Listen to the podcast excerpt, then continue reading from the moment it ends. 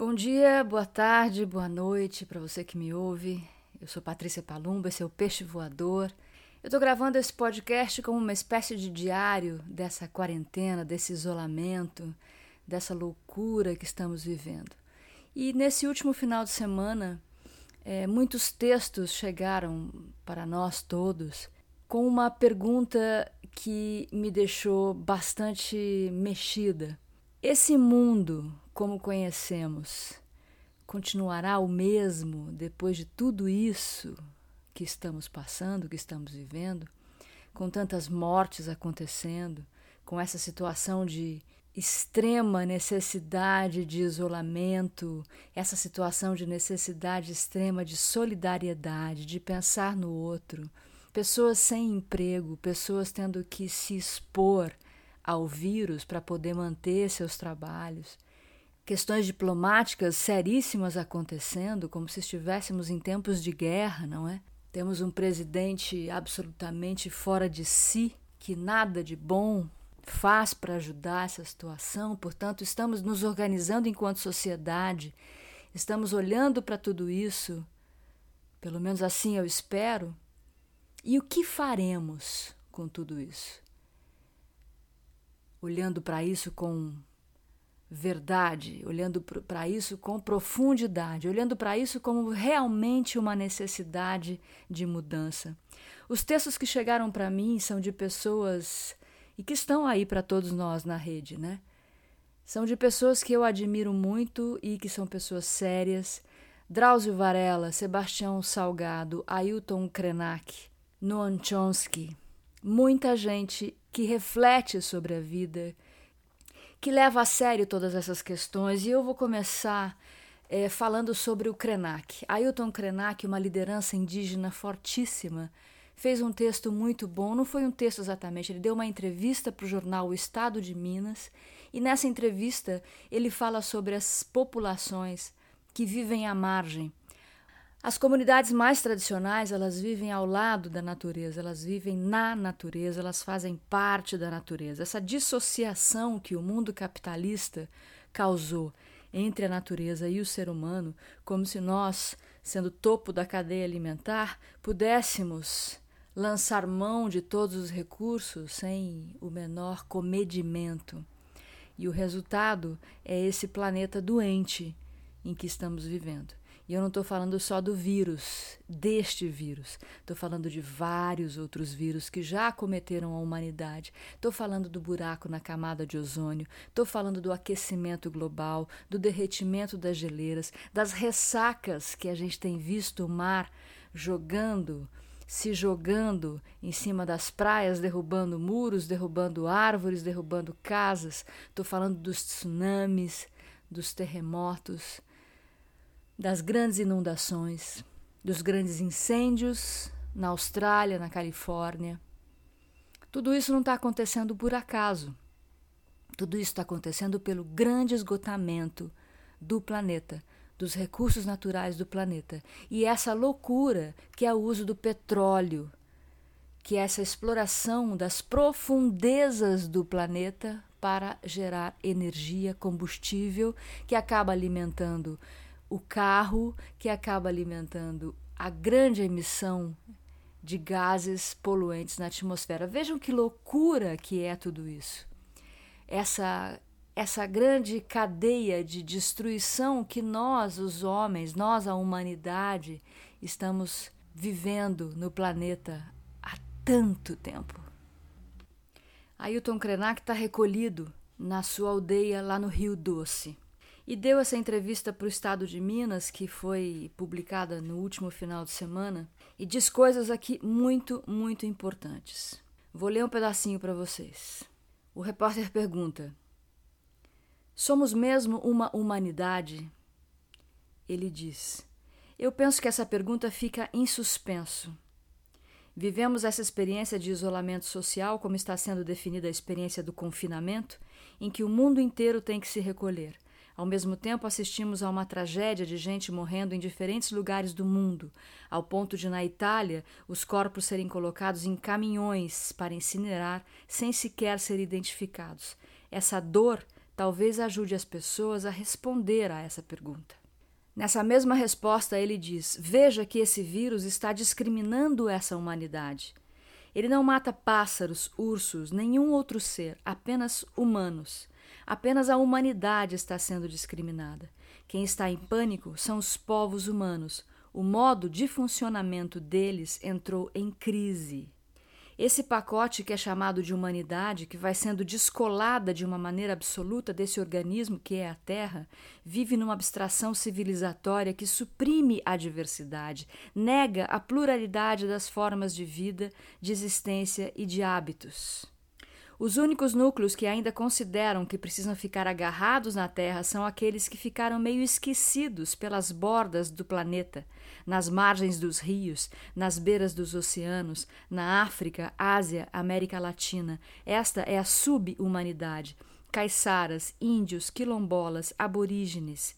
Existe então uma humanidade que integra um clube seleto, vamos dizer, bacana e tem uma camada mais rústica e orgânica, uma sub-humanidade que fica agarrada na Terra.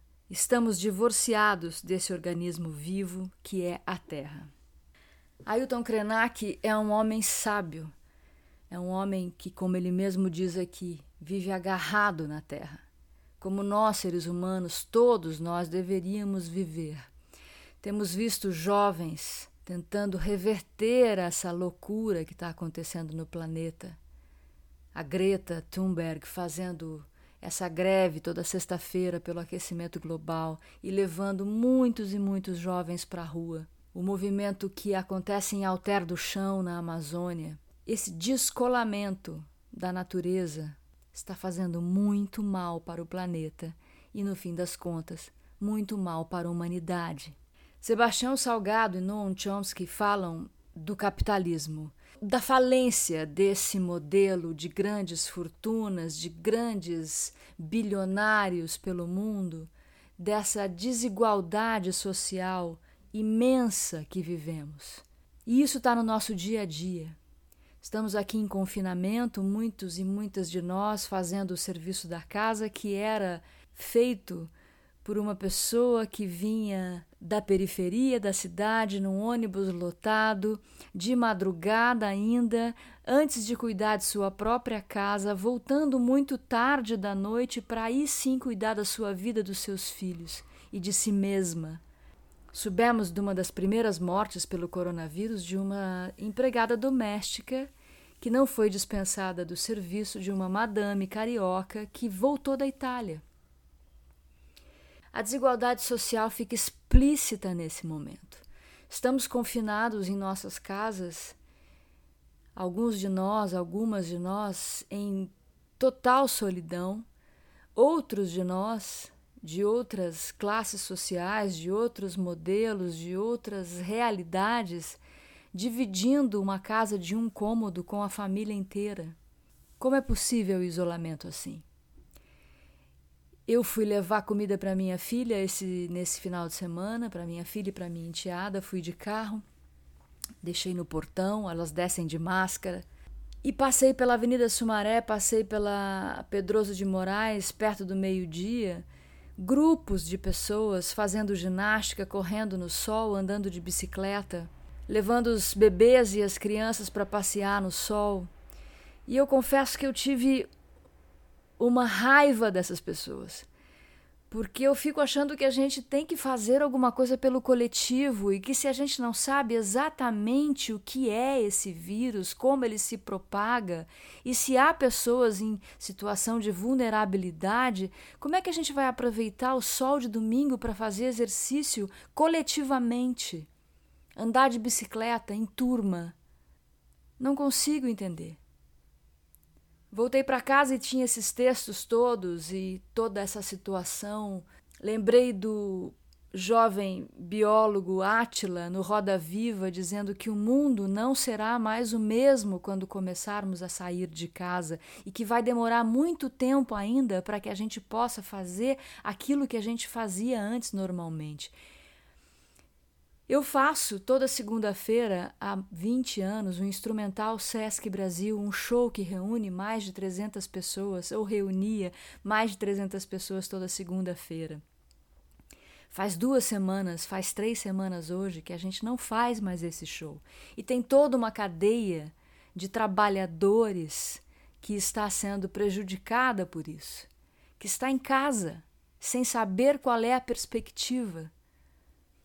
Como é que você pode colocar sua roupa de ginástica e sair para o sol ao meio-dia com os seus amigos? Como é que você pode, eu sei de notícias do Rio de Janeiro, você sair para tomar um chopp com a turma, você se reunir num resort na Bahia para fazer festa, enquanto pessoas no mundo inteiro estão morrendo, enquanto pessoas aqui no Brasil, em São Paulo, na sua cidade, na sua vizinhança, amigos dos seus amigos, parentes dos seus amigos, quem sabe amigo seu, parente seu, pessoas morrendo em cova rasa, gente, sendo enterrados em cova rasa.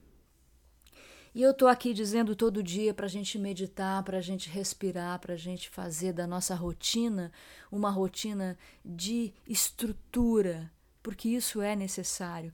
A Luê, cantora e compositora paraense, colocou no Twitter dela outro dia: O que, que vocês fazem quando dá o desânimo? E eu respondi a ela: eu tomo um banho, eu ponho uma roupa boa e eu passo o meu perfume de lavanda. Isso me dá conforto, isso faz com que eu leve o resto do dia mais confortável. Mas eu fiquei pensando esse final de semana nas pessoas que não têm esse conforto. E eu chorei muito de manhã cedo, pensando nessas pessoas e pensando no que o mundo deve, precisa, tem que mudar a partir de agora.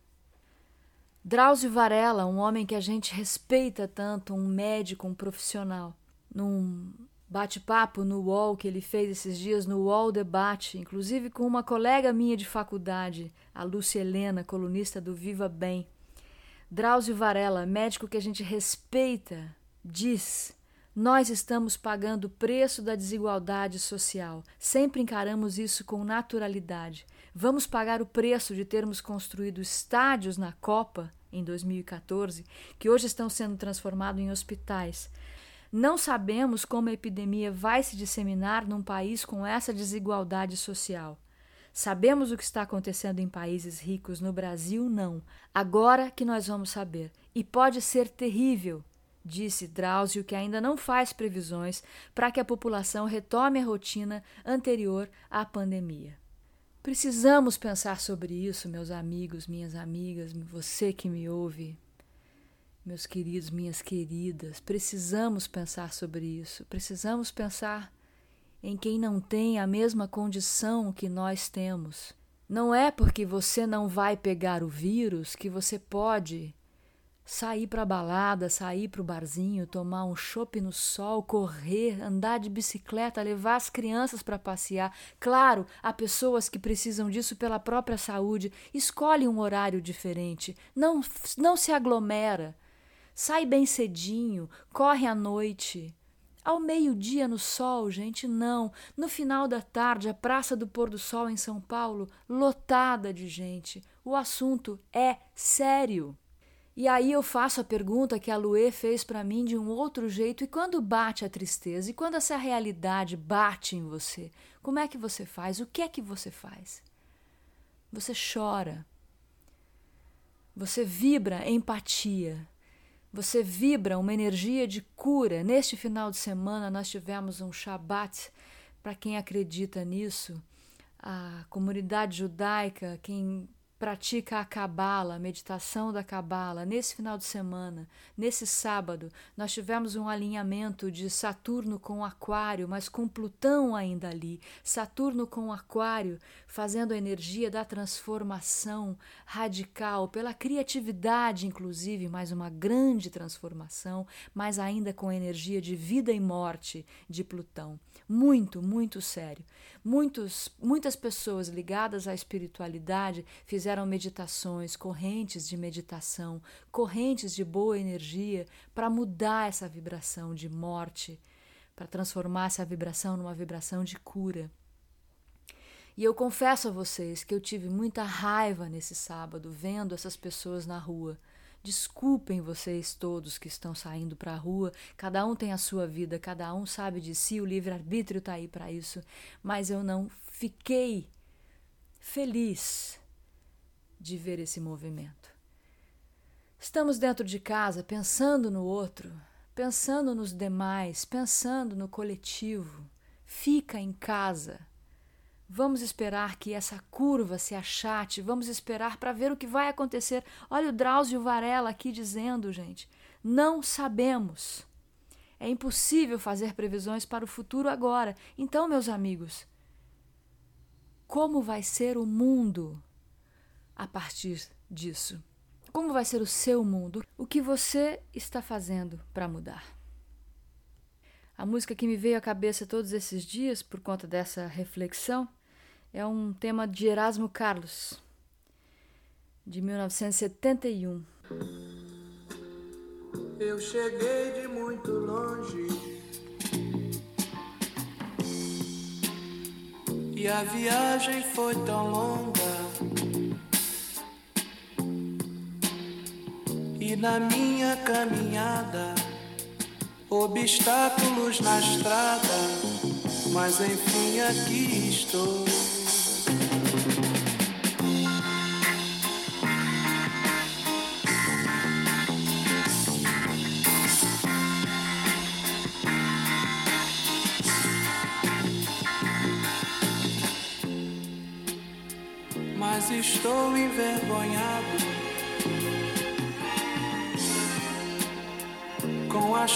Coisas que eu vi.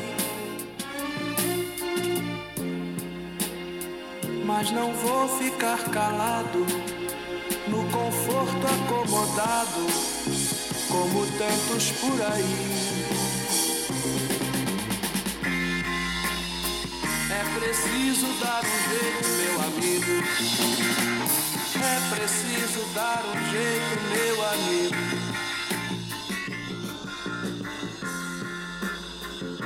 Descansar não adianta quando a gente se levanta. É preciso dar um jeito, meu amigo. Esse é o tema de hoje do Peixe Voador. Não vai ter carta, eu sei que eu estou devendo aqui a resposta do Fernando Sabino para Clarice Lispector, mas fica para outro dia, porque dessa vez esse tema foi mais urgente para mim. Muito obrigada por sua audiência. Fique em casa. Vamos passar por isso juntos. Tome muita água, cuide da saúde, cuide dos seus e cuide também daqueles que você sequer conhece. Esse é o Peixe Voador e eu prometo que na próxima edição eu volto a ler poemas e cartas para vocês. Até lá!